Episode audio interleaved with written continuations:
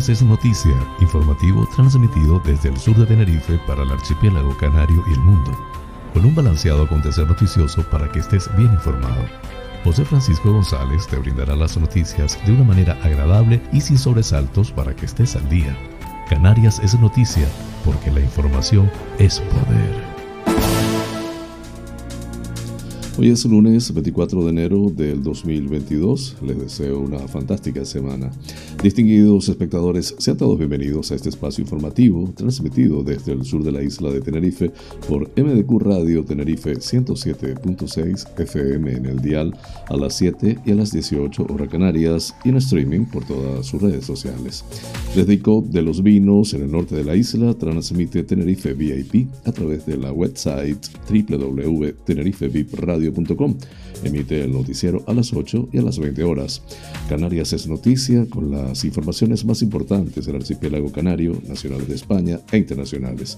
Soy José Francisco González y estoy muy complacido de llevarles este formato intentando les resulte balanceado, neutro y agradable a pesar del convulso mundo en que vivimos. Dicho esto, manos a la obra.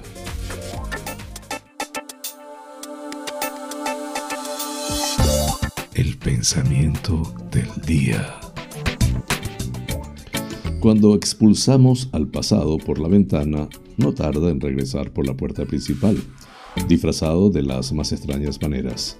Las guerras contra la memoria son perdidas, al cabo por quienes las emprenden. Carlos Fuentes.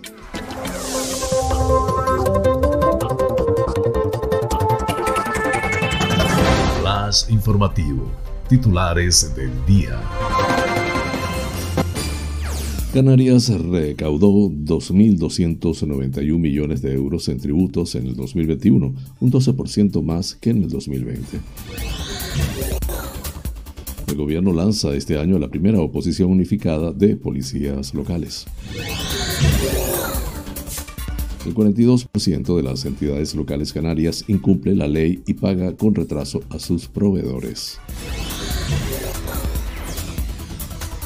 Educación convocará al menos 400 plazas en las oposiciones de junio.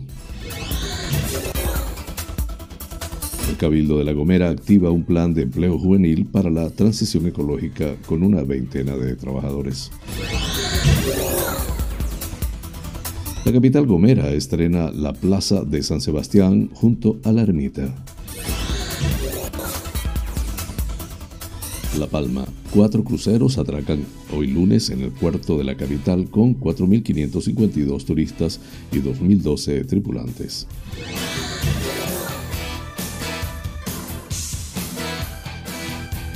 Concluye la obra de remodelación del túnel de las Lómadas, las Lomadas en La Palma. Lanzarote, muestras de pesar por el fallecimiento de Carlos Manrique. La lanzaroteña Onelia Nóbrega en la ejecutiva del Consejo General de Arquitectura Técnica de España.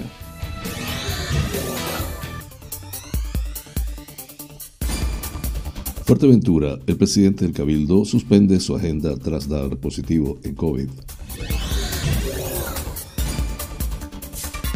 Antigua, en Fuerteventura, ingresa esta semana la ayuda a pymes y autónomos del municipio. El ayuntamiento de Telde destina los 13 millones del remanente de tesorería de 2020 al pago de sentencias e inversiones en Gran Canaria. El Cabildo de Gran Canaria reabre al tráfico la carretera de los Olivos GC 321 en Santa Brígida. Salud Pública registra un descenso progresivo en el número de perros abandonados tras la implantación de la ordenanza sobre protección y tenencia de animales. Santa Cruz de Tenerife, denunciados por tener sus caravanas en las Teresitas y el Parque Marítimo. Interceptado al norte de Tenerife un pesquero con 560 kilos de cocaína que fue trasladado hasta Santa Cruz de Tenerife. Costa Deje regresa de Fitur con sensaciones positivas y la esperanza de que en 2022 el sector recupere su pulso. En nacionales, miles de personas toman Madrid para pedir mejoras en el mundo rural. Fitur cierra su 42 edición satisfecho, con más de 110.000 visitas y un impacto de más de 150 millones de euros. En internacionales, un segundo cargamento de armamento estadounidense llega a Ucrania. La OTAN agradece a España su vital contribución en la crisis con el despliegue de la Blas de Leso. Flash informativo, el tiempo en Canarias.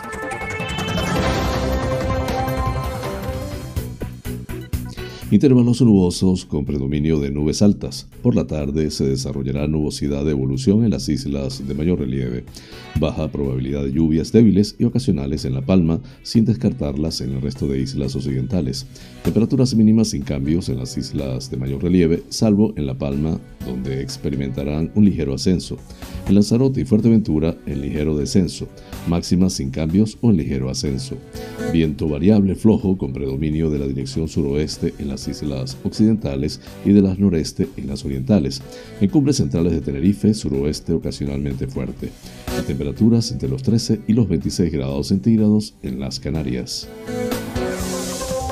Flash informativo. Noticias Comunidad Autonómica.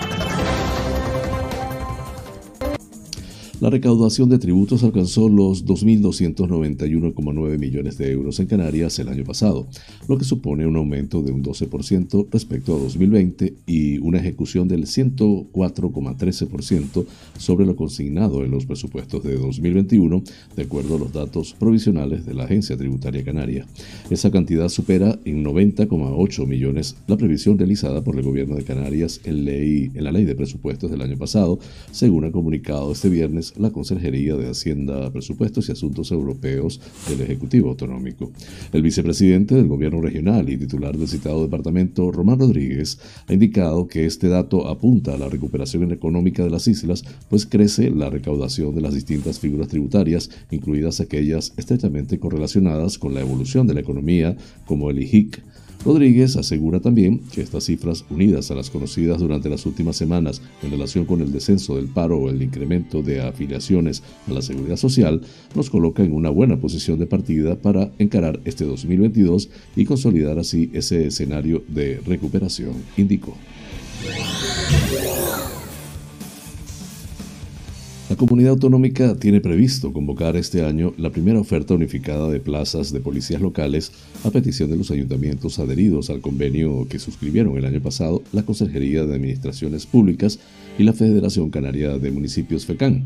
Sin embargo, seis meses después de la publicación del convenio en el BOC, el 5 de julio de 2021, solo 17 ayuntamientos se han adherido al mismo para que sea el Ejecutivo el que asuma por delegación de competencias el desarrollo de los procesos electivos. Los municipios que se han unido al convenio hasta ahora son Arrecife, Aría, Teguise, Tías, La Aldea, Santa Brígida, Garachico, Ico de los Vinos, El Rosario, San Miguel, El Sausal, Tacoronte, El Tanque, Tegueste, Barlovento, Garafía y Tijarafe. Llama la atención que ninguno de los ayuntamientos de La Gomera, El Hierro y Fuerteventura se hayan adherido aún y que, por ejemplo, en Gran Canaria solo haya dos de los 21. La isla con más corporaciones firmantes es Lanzarote, entre ellas la capital.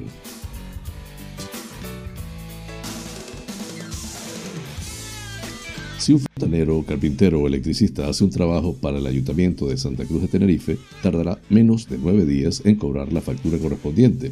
Si lo contrata el consistorio de Arrecife, de Terror o de Adeje, también recibirá el pago antes de 10 días, lo mismo que si trabaja para el Cabildo de Gran Canaria o el del Hierro.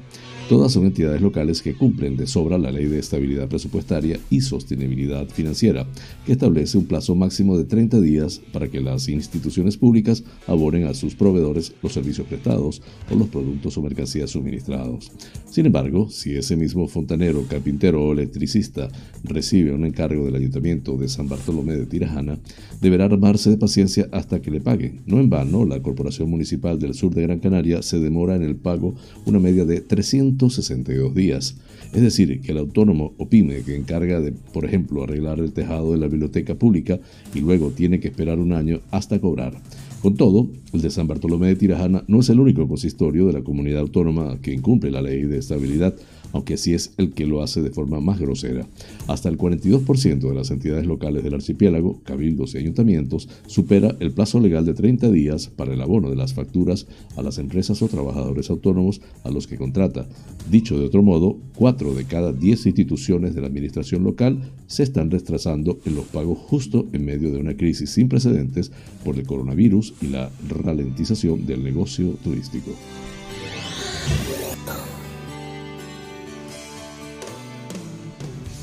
La Consejería de Educación del Gobierno de Canarias convocará oposiciones docentes el próximo mes de junio. Aunque se parte de una oferta inicial de 409 plazas de maestros correspondiente a la tasa de reposición de 2020 para cubrir las bajas y jubilaciones, el director general de personal Fidel Trujillo avanzó que lo previsible es que esta cantidad aumente si finalmente se incluye la tasa de 2021. Los sindicatos presentes en el transcurso de la mesa técnica en la que se analizó esta convocatoria indicaron que el número final podría ascender con 300 puestos más. Fidel Trujillo recordó que cada año se producen unas 800 bajas en la plantilla de docentes canarios, por lo que es necesario aumentar ese número inicial de 409 plazas, aunque no quiso precisar un número concreto. Asimismo, adelantó que lo previsible es que las pruebas se celebren la tercera o cuarta semana del mes de junio. Una de las grandes novedades de este proceso de oposiciones es que los profesores interinos no tendrán que presentarse a las pruebas para continuar formando parte de las listas de empleos, puesto que podrán continuar trabajando gracias al concurso de méritos que, que se convoque posteriormente.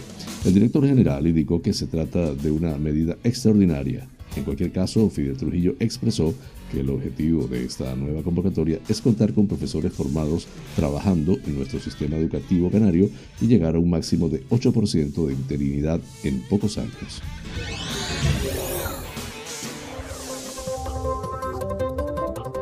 Flash informativo, La Gomera.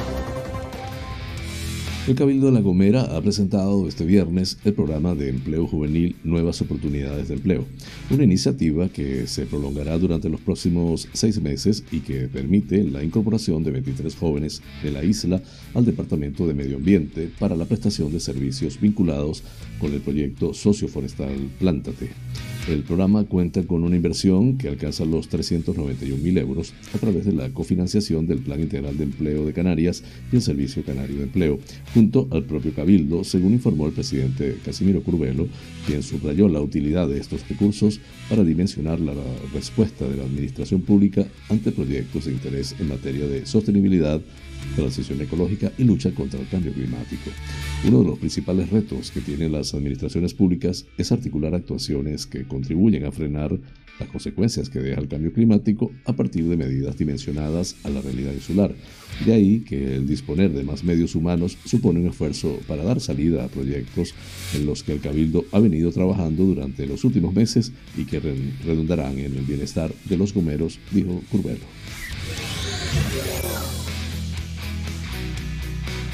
El alcalde de San Sebastián de la Gomera, Adasat Reyes Herrera, anuncia que ya ha concluido la construcción de la Plaza de San Sebastián, ubicada en la calle Real, enfrente de la ermita del patrón del municipio, que lleva el mismo nombre. Se trata de la consolidación de una obra que busca embellecer, dinamizar y ofrecer a locales y visitantes un nuevo espacio de recreo en el casco histórico de la capital gomera.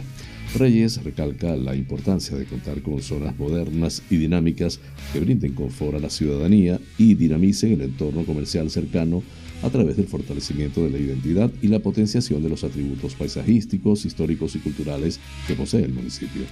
En este sentido, el regidor local señala que desde el grupo de gobierno municipal venimos trabajando arduamente para cambiar la realidad en la que nos encontramos a San Sebastián de la Gomera.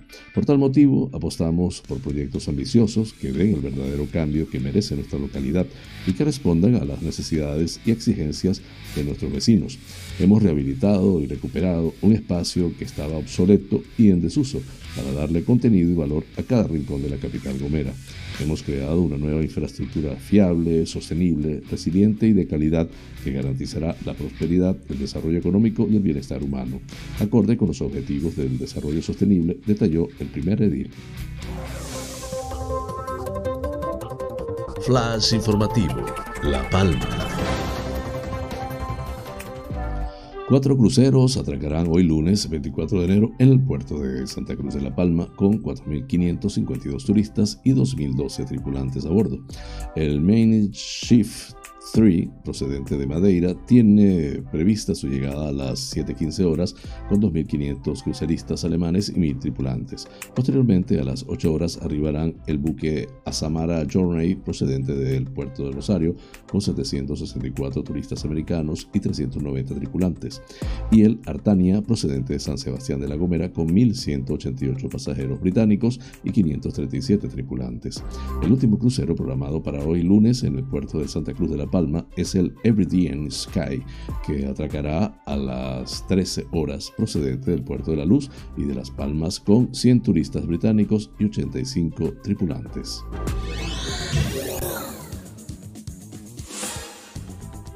La Consejería de Infraestructuras del Cabildo de La Palma ha concluido los trabajos de remodelación del túnel de las Lomadas en la carretera LP1 en el término municipal de San Andrés y Sauces, se informa en nota de prensa. El vicepresidente del Cabildo y consejero de Infraestructuras, Borja Perdomo, recordó que esta intervención se tuvo que realizar de emergencia cuando el pasado mes de noviembre se produjo la caída de parte de la lámina impermeabilizante de la cubierta del túnel, lo que obligó a cerrar uno de los dos carriles de la carretera y habilitar la vía antigua por el exterior del túnel para el tráfico. Una vez se realizó la impermeabilización de la zona afectada de la cubierta mediante el bunitado con mortero, así como la instalación de la nueva cercha, se pudo reabrir al tráfico sendos carriles de la carretera a finales del mes de diciembre, garantizando la seguridad de los usuarios de la vía. Durante estos últimos días se han estado rematando los trabajos en la entrada sur del túnel. Jorge Domo agradece a los usuarios de la carretera la comprensión mostrada durante el tiempo que fue necesario el corte del carril, una decisión que adoptamos para garantizar la seguridad vial, que es el principal objetivo con el que trabajamos en la red insular de carreteras. Flash informativo, Lanzarote. La lanzaroteña Onelia Nóbrega González, del Colegio de Aparejadores y Arquitectos Técnicos de Lanzarote, COAT, se convierte en la primera mujer en la historia del Consejo General de Arquitectura Técnica de España que resulta elegida en la comisión ejecutiva de esta entidad colegial. En la reunión celebrada el 14 de enero se inició el mandato de la nueva comisión ejecutiva de la institución que representará a esta profesión a nivel estatal, estatal durante los próximos cuatro años. Fueron reelegidos como presidente Alfredo Sanz Corma y como vocales Rafael Luna González, Diego Salas Collazos, Melchor Izquierdo Matilla y Onelia Nóbrega González. El presidente además designa dos vocalías, Leonor Muñoz Pastrana del CUAT de Málaga y Rafael Gracia Aldaz del CUAT de Zaragoza. Onelia Nóbrega es arquitecta técnico en el Ayuntamiento de Aría, arquitecta técnico e ingeniera de la edificación especializada en patrimonio histórico, gestión urbanística y sostenibilidad y eficiencia energética. Ejerce la profesión liberal desde el 2001, especializándose en valoraciones y tasaciones. Desde 2003, técnico municipal del Ayuntamiento de Aría, donde primeramente como coordinadora de la oficina técnica participó en la supervisión e implantación del Plan General. Actualmente es coordinadora de proyectos y obras municipales. En 2005 fue elegida vocal del Colegio de Lanzarote, cargo que desempeñó hasta 2017, en que fue elegida presidenta, renovando cargo en 2021. En 2020 fue presidenta del Consejo Autonómico de Canarias. La presidenta del Cabildo de Lanzarote, María Dolores Corujo, ha mostrado su pesar y el de la Corporación Insular por el fallecimiento de Carlos Manrique, hermano de César Manrique, y ha querido hacer llegar a su familia y allegados sus condolencias. Corujo ha destacado que a lo largo de estos últimos años, la vitalidad y el espíritu inquieto de Carlos Manrique le habían llevado a interesarse y a mostrar su preocupación por la degradación de algunos espacios, sobre todo en la capital insular. Carlos Manrique ofreció el pregón de las fiestas de San Ginés en 2019, en el año del centenario del nacimiento de nuestro hermano, de tío César, para sus sobrinos del Manrique que cada uno lleva dentro, me parece de justicia pedir a las autoridades que cuiden y conserven su obra y a todos nosotros que sigamos su ejemplo de compromiso con el arte, la cultura, el territorio y la vida. En esto su fundación es ejemplar, dijo. Flash informativo, Fuerteventura. La sexta ola sigue haciendo de las suyas en Fuerteventura y en los últimos días todos conocemos a alguien que ha dado positivo en la variante Omicron. En este caso le ha tocado al presidente del Cabildo de Fuerteventura. En este sentido, Sergio Lloret López anunciaba este domingo a través de las redes sociales que ha dado positivo por coronavirus. Me encuentro bien, pero por este motivo estos próximos días tendré que cancelar la agenda pública, pero seguiré en teletrabajo desde casa. Sigamos respetando las normas, ha escrito en su perfil de Facebook. Lloret aprovechó para pedir que se sigan respetando las normas, además de mandar muchas fuerzas y ánimo a todos los que actualmente padecen la enfermedad, concluyó.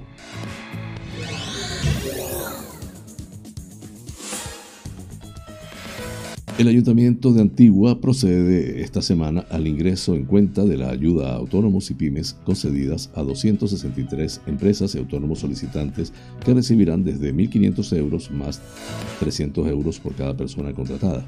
La ayuda del Ayuntamiento de Antigua a autónomos y pymes, destinando 2 millones de euros, es una de las más cuantiosas aportadas por un ayuntamiento o administración local en Canarias en relación a la población residente del municipio, señala el alcalde Matías Peña García, y se suma a otras medidas aprobadas como la rebaja fiscal de 1,5 millones de euros en 2021, aprobada también en el actual ejercicio de 2022, detalla el regidor municipal. Supone un esfuerzo destacado y extraordinario en unas circunstancias también extra extraordinarias en las que ponemos en valor el compromiso de empresarios, comerciantes y profesionales de Antigua por mantener sus servicios y dinamizar la economía local del municipio, añade el alcalde. Los dos millones destinados por el Ayuntamiento de Antigua a esta ayuda a autónomos y pymes responde a la petición realizada por los representantes empresariales del municipio y aunque no resuelve la frágil situación económica consecuencia de la pandemia COVID, sí supone un apoyo y un pequeño impulso al tejido empresarial de Antigua. Y concluye Matías Peña García, desde este grupo de gobierno y con el esfuerzo destacado de los servicios técnicos y jurídicos municipales, seguiremos adoptando medidas en el mismo sentido.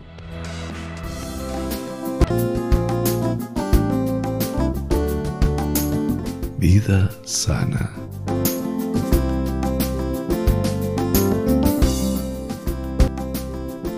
Pocos alimentos cautivan tanto como una mazorca de maíz asada. Tierno, este cereal es muy energético y nutritivo debido a los hidratos de carbono y a las proteínas que proporciona.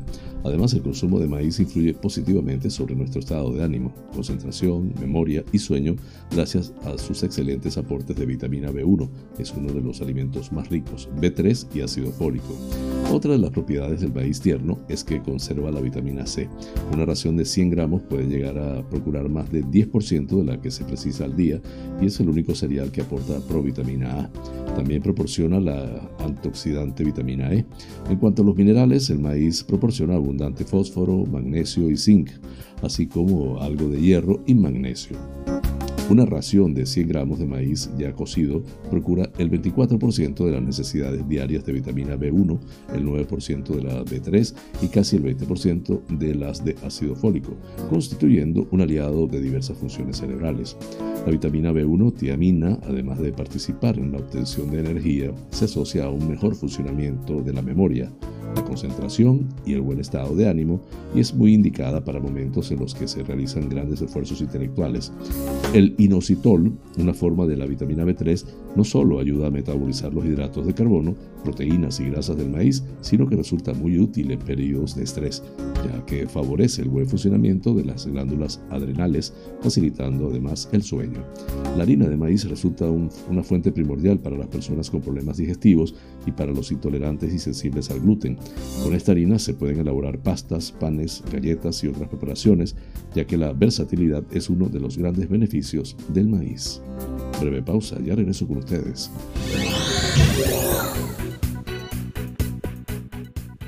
Este programa es presentado por fina cortesía de los siguientes sponsors. Bar Restaurante Loco, un oasis en el centro de San Isidro. Cocina tradicional y fusión, especialidad en arroces y paellas, carnes a la brasa, pescados frescos, pastas y pizzas, ricos postres caseros y unas ensaladas de antología. Disponemos de una terraza interior chill out de 120 metros para que disfrutes de nuestra vibrante coctelería en un confortable ambiente muy acogedor. Atendemos celebraciones familiares, bautizos, bodas, comuniones, cumples, divorcios, en fin, bar-restaurante. Loco, un oasis en San Isidro, calle Saltadero, número 7, San Isidro. Teléfono 922 36 7986.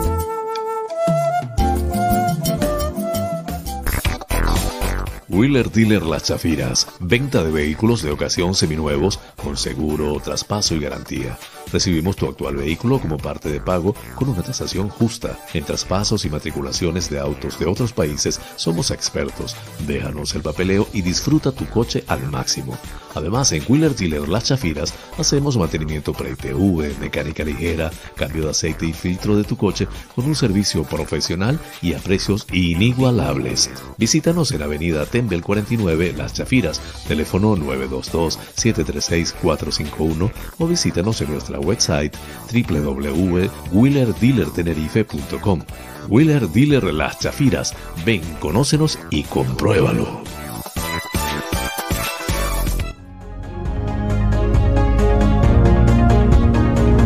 En Somos Buena Vida celebramos nuestro segundo aniversario con la plataforma de cursos y talleres holísticos más grande de habla hispana. Actualmente en más de 50 países hemos formado a unos 19.000 estudiantes. Nuestra misión es ayudarte a trascender, a que encuentres tu mejor versión, a que busques tu lugar en el mundo y dejes huella por donde quiera que camines. Para que esta misión se cumpla, toda la plataforma se encuentra a tu alcance por una sola cuota mensual. Más de 100 opciones de estudio a tu disposición. Configuraciones familiares, biodecodificación, programación neurolingüística, coaching, training de vida, inteligencia emocional, hipnosis ericksoniana, trance generativo, meditación, geometría sagrada, flores de Bach, aromaterapia, tarot y mucho más. Contáctanos por la website somosbuenavida.com.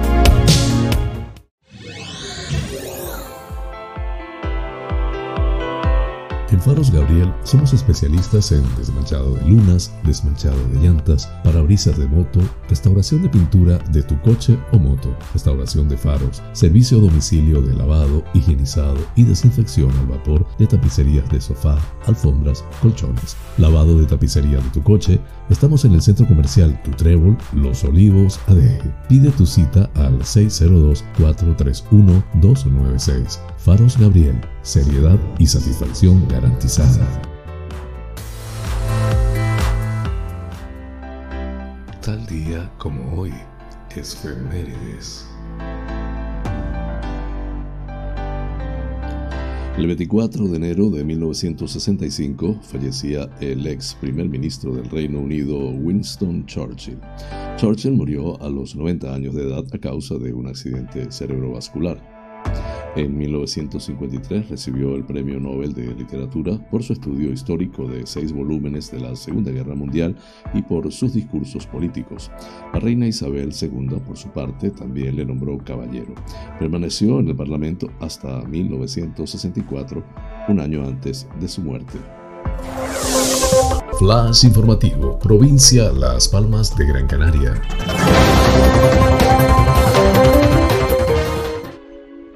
El Pleno de Telde aprobó este viernes de forma definitiva el expediente por el cual se genera un crédito extraordinario proveniente de los remanentes del presupuesto de 2020 que ascienden a 13.297.273 euros y que permitirá al ayuntamiento dar cumplimiento de sentencias e impulsar nuevas inversiones. La concejala de Economía y Hacienda Celeste López explica que los 13 y tantos millones de euros que conforman el remanente de tesorería que se incorporarán al presupuesto se dividen en gastos financieros, 9.856.698, en gastos corrientes, 1.792.536 euros. Y en inversiones reales, 1.648.038 euros.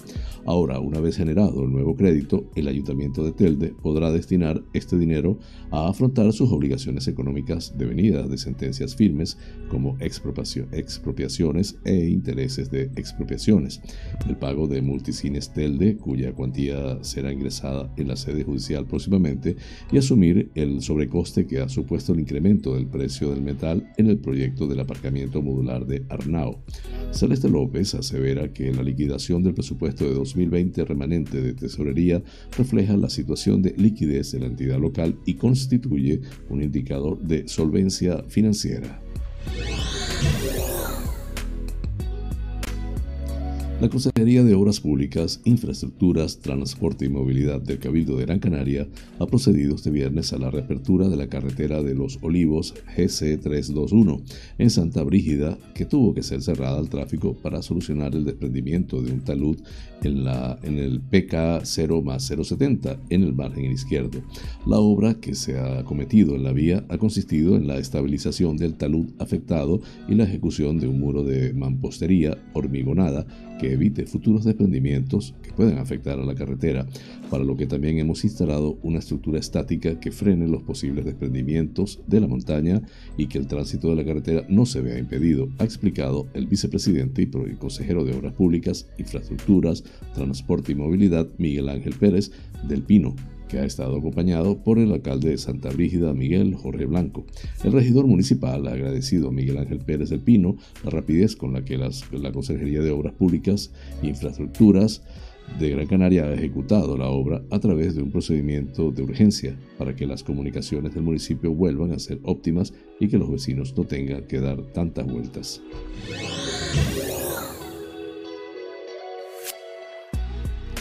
La Concejalía de Salud Pública del Ayuntamiento de Las Palmas de Gran Canaria ha registrado un descenso progresivo en el número de perros abandonados, 1,3% en 2020 y 2,1% en 2021, a raíz de la puesta en vigor de la Ordenanza Municipal sobre Protección y Tenencia de Animales, OPTA, hace dos años. El concejal del área, Luis Zamorano, ha querido recalcar esta relación ante la progresiva concienciación que se está consolidando en la ciudadanía a raíz de la implantación en febrero de 2020 de una nueva ordenanza que ha posibilitado además dotar a los animales de compañía de una mayor protección al imponerse medidas como el microchip identificativo que ha permitido reducir el número de animales abandonados.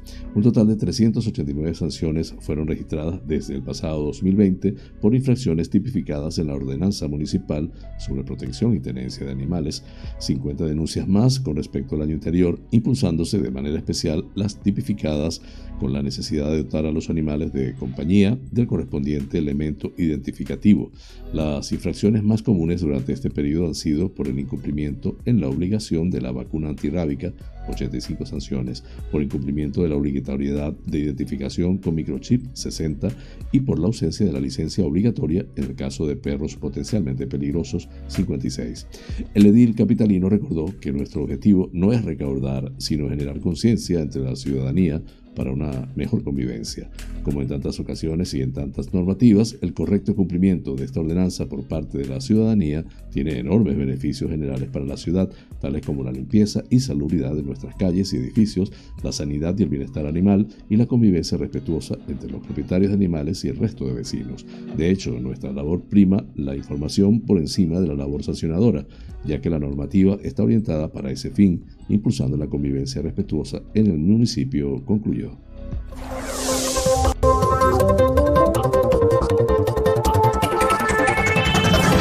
Flash informativo, provincia Santa Cruz de Tenerife. La policía local de Santa Cruz de Tenerife ha denunciado a una decena de caravanas por incumplir la normativa municipal, según ha informado el cuerpo en su cuenta oficial de Twitter. Desde hace unos días y ante la proliferación de caravanas en lugares como la playa de las Teresitas o los aparcamientos del parque marítimo, incumpliendo la normativa municipal, se ha realizado una campaña de información y control al respecto. Los agentes han informado de la norma a los acampados. También se ha hecho un listado de caravanas estacionadas irregularmente y se ha comunicado a los usuarios. Además, desde la policía local han querido recordar que en las Teresitas sigue en vigor el decreto de prohibición de estacionamiento entre las 22 horas y las 6 horas.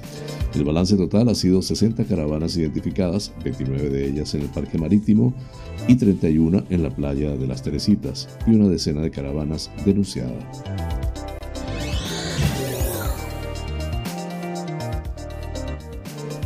Efectivos de la Guardia Civil en una operación conjunta con la Policía Nacional y Vigilancia Aduanera de la Agencia Tributaria han interceptado a unas 230 millas náuticas al norte de las Islas Canarias un pesquero de 19 metros de eslora de nombre Mestre Doca 1 con bandera de Brasil que transportaba 560 kilogramos de cocaína. En el marco de la colaboración internacional a través del intercambio de información entre el MAOC-N, Centro de Análisis y Operaciones del Atlántico, y el CITCO, Centro de Inteligencia contra el Terrorismo y el Crimen Organizado, los investigadores de la Guardia Civil, Policía Nacional y Servicio de Vigilancia Aduanera de la Agencia Tributaria habían llegado a determinar la posible implicación de una embarcación sospechosa de tráfico ilícito de estupefacientes procedente de Sudamérica, dando así paso a la fase de explotación de la operación. A partir de ese momento, Vigilancia Aduanera de la Agencia Tributaria estableció el oportuno dispositivo aeronaval que dio como resultado la localización del pesquero por parte del patrullero Fulmar de la Agencia Tributaria en la madrugada del día 19. La embarcación sospechosa, al detectar la presencia de los agentes de vigilancia aduanera, realizó maniobras evasivas y emprendió la huida, lo que incrementó la sospecha de que estuviese realizando alguna actividad ilegal. En el momento del abordaje se pudo observar que el pesquero transportaba una importante cantidad de fardos de los que habitualmente utilizan para el tráfico de cocaína, por lo que en ese momento se procedió a la detención de los siete tripulantes de la embarcación, seis brasileños y un francés, así como la aprehensión del buque que ha sido trasladado al puerto de Santa Cruz de Tenerife en la mañana del pasado viernes. La operación ha sido dirigida y coordinada por la Fiscalía Antidroga de la Audiencia Nacional.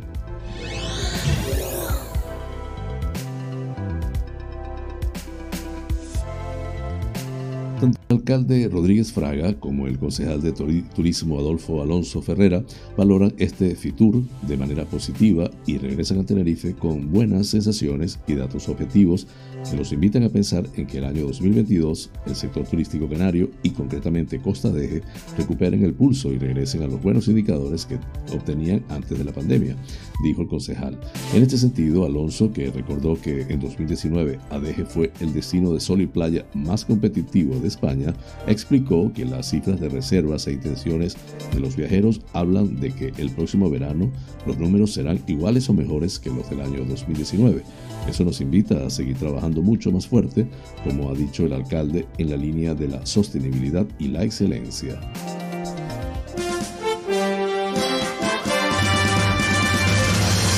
Noticias que inspiran.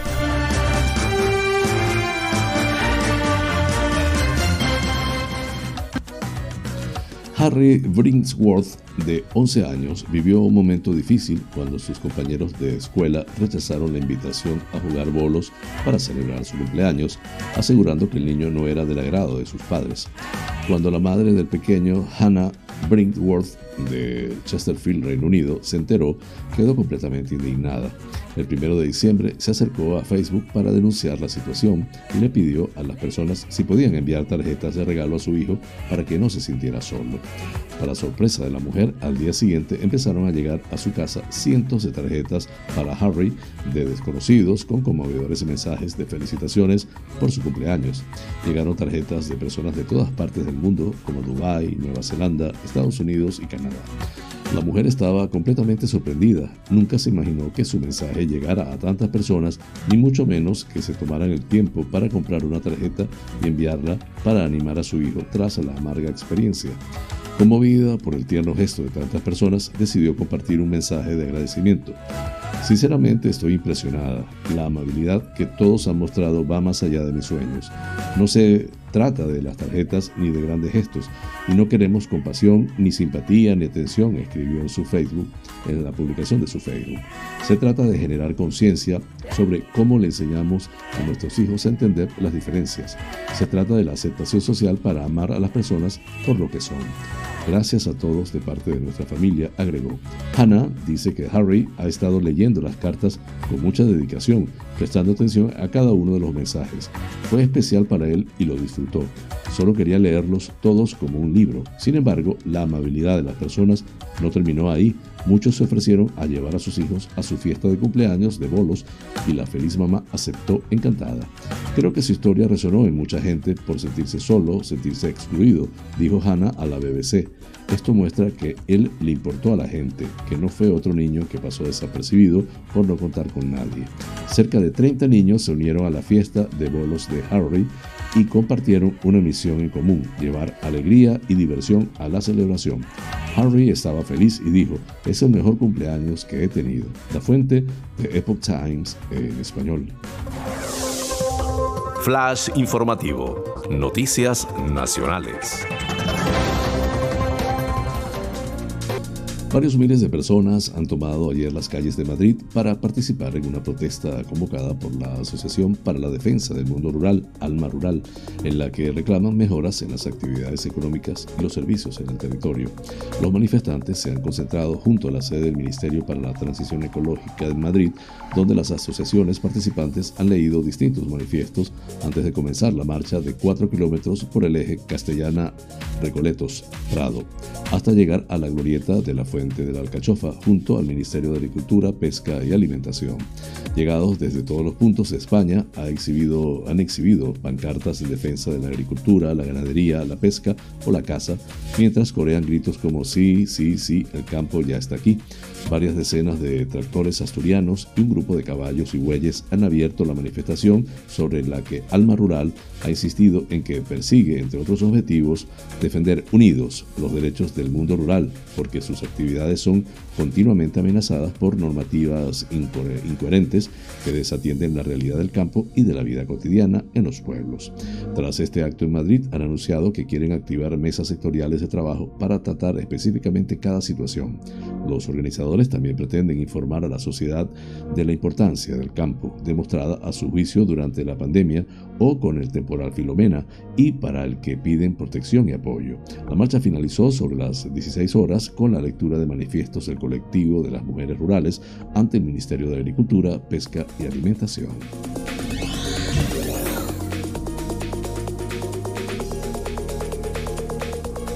La Feria Internacional de Turismo Fitur 2002 cierra este domingo su 42 edición satisfecho con los resultados de este encuentro, el segundo celebrado en pandemia, que ha congregado a más de 110.000 visitantes, 80.000 de ellos profesionales y con un impacto económico estimado en más de 150 millones de euros. Así lo ha asegurado la directora de Fitur, María Balcarce, que ha remarcado que se ha podido contribuir a la recuperación de la industria turística tanto a nivel nacional como internacional. Estamos satisfechos porque las empresas y los expositores lo están. Han hecho contratos de negocios y abundantes encuentros que les van a servir para el despegue de una industria tan importante para la economía y el empleo, ha señalado Balcarce. Al hilo ha detallado que en los tres primeros días de feria, que corresponden a la fase profesional, registraron más de 80.000 visitantes y que el fin de semana, cuando se abre al público general, han sido más de 30.000. Además, el modelo híbrido que combina presencialidad con el mundo digital ha permitido que la plataforma Feature Live Connect haya contado con más de 33.000 usuarios. En esta edición han participado unas 7.000 empresas expositoras de 107, con los que la variable internacional de esta feria ha estado muy presente. Con la mirada puesta en la edición del año que viene, espera que se superen ya los datos de antes de la pandemia. En esta ocasión, el número de expositores ha sido el 80% del máximo antes de la llegada del COVID-19.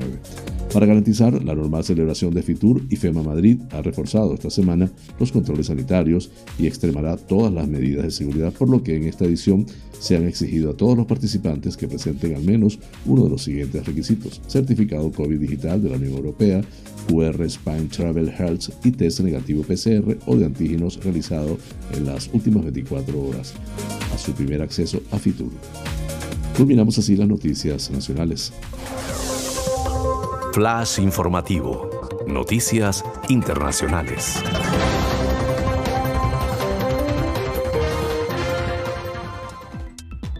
Un segundo cargamento de material militar estadounidense ha llegado este domingo a Kiev, en Ucrania. Un total de 80 toneladas de pertrechos que se suman a las 90 toneladas que llegaron el sábado al aeropuerto de Borispil, a unos 29 kilómetros al este de Kiev. Este mismo domingo, el presidente ucraniano Volodymyr Zelensky ha expresado su gratitud por estos envíos de material militar en medio de la tensión con Rusia por el despliegue de militares rusos en la frontera. Gracias, presidente Joe Biden por la asistencia diplomática y militar sin precedentes de los Estados Unidos a Ucrania, ha publicado Zelensky en Twitter. Otras 90 toneladas de armas y munición llegaron el sábado a Borispil en lo que fue la primera remesa de la ayuda adicional para Ucrania aprobada en diciembre por la Casa Blanca. La Embajada de los Estados Unidos en Ucrania ha informado de estos envíos, aunque no ha especificado exactamente el material del cargamento, más allá de describirlo como ayuda de carácter letal, incluida munición para los defensores del frente de Ucrania. Esto demuestra el firme compromiso de Estados Unidos con el derecho soberano de Ucrania a la autodefensa, según el comunicado de la embajada publicado en su cuenta de Twitter. Este envío, así como los 2.700 millones de dólares en ayuda proporcionados a Ucrania desde 2014, demuestra el compromiso de los Estados Unidos para potenciar sus defensas frente a la cada vez más mayor agresión rusa, ha añadido la Comisión Diplomática. Si bien la Casa Blanca aprobó esta nueva partida en diciembre, la información no se dio a conocer hasta esta semana, cuando fue confirmada por el secretario de Estado de los Estados Unidos, Anthony Blinken. Rusia se ha pronunciado en repetidas ocasiones contra la llegada de material militar a Ucrania al entender que solo sirve para aumentar la tensión militar en la zona, como ya había ocurrido recientemente con otra remesa de armas ligeras antitanque entregadas por Reino Unido. Los estados bálticos de Estonia, Letonia y Lituania también han manifestado su interés en enviar sistemas antiaéreos de fabricación estadounidense a Ucrania.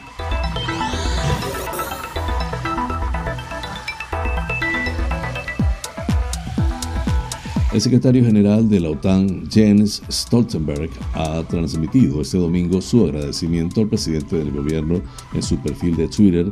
El secretario general de la OTAN eh, ha transmitido el, su agradecimiento al presidente Pedro Sánchez por la vital contribución del país a la Alianza Atlántica sobre la crisis en Ucrania con el despliegue de la fragata Blas de Leso. He hablado con el presidente Pedro Sánchez para preparar la cumbre de la OTAN en Madrid. Le he dado las gracias por la vital contribución de España a la OTAN, siendo el último ejemplo el despliegue de la fragata Blas de Leso, ha hecho saber Stoltenberg en su cuenta de Twitter.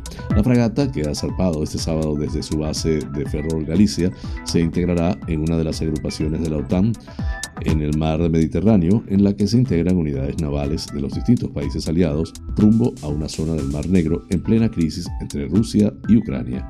El secretario general de la OTAN ha añadido que la discusión mantenida por Sánchez ha abarcado a Rusia y a Ucrania y reiterado la unión entre España y la Alianza Atlántica, tanto en la crisis actual como en vistas a la próxima celebración de la 40 cumbre de la OTAN que tendrá lugar en la capital de España el 29 y 30 de junio.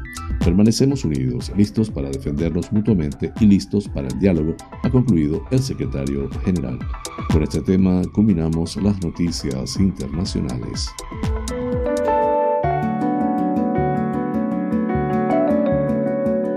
Los astros hablan. Un viaje por el maravilloso mundo de los signos del zodíaco.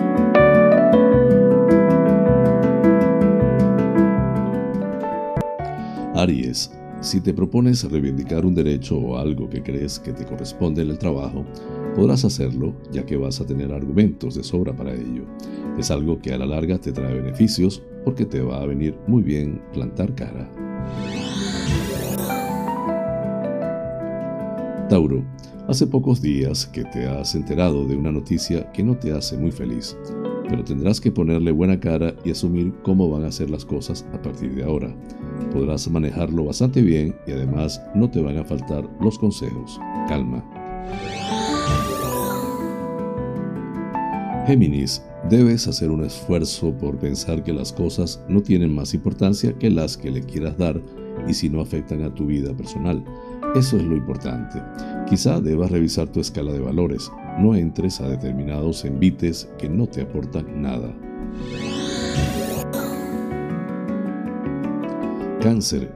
Serás hoy una de las personas en las que se fije alguien que tiene poder o que maneja los hilos de algún negocio.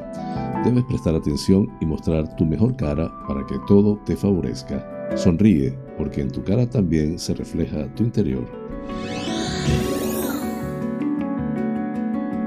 Leo, vas a coger las riendas de una situación que se está poniendo complicada y que ves que no va por muy buen camino.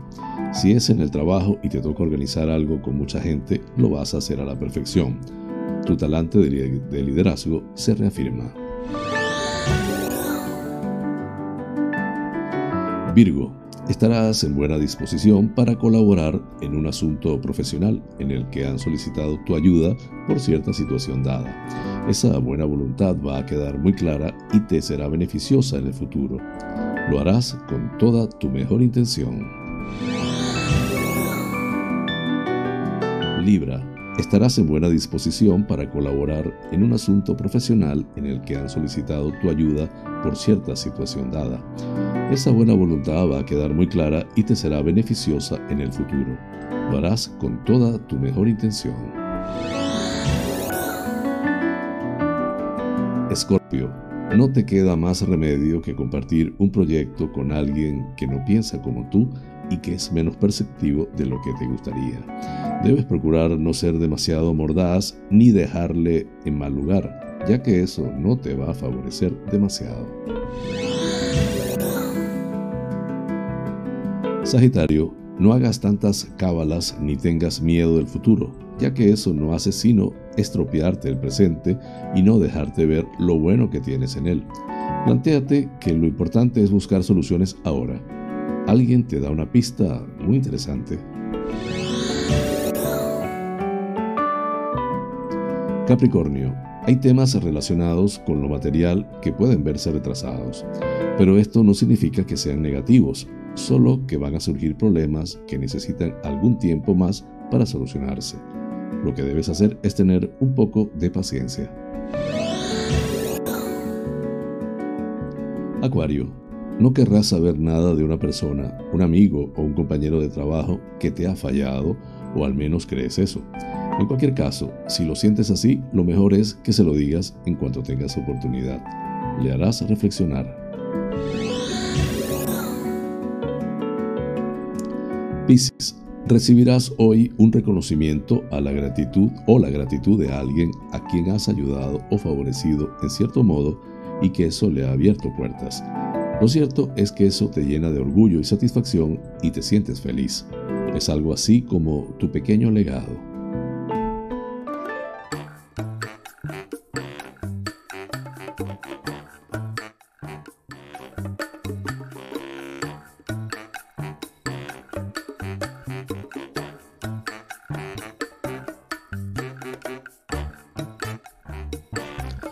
Amigas y amigos, hemos llegado al final del programa deseando les haya resultado agradable. Realmente es un auténtico placer llegar a ustedes desde esta pequeña y hermosa isla de Tenerife, perteneciente a las Islas Afortunadas en el Océano Atlántico, hasta los más recónditos lugares del planeta. En muchos de estos sitios se encuentran espectadores canarios. Vaya hasta ellos y a todos en general, con especial cariño, este programa.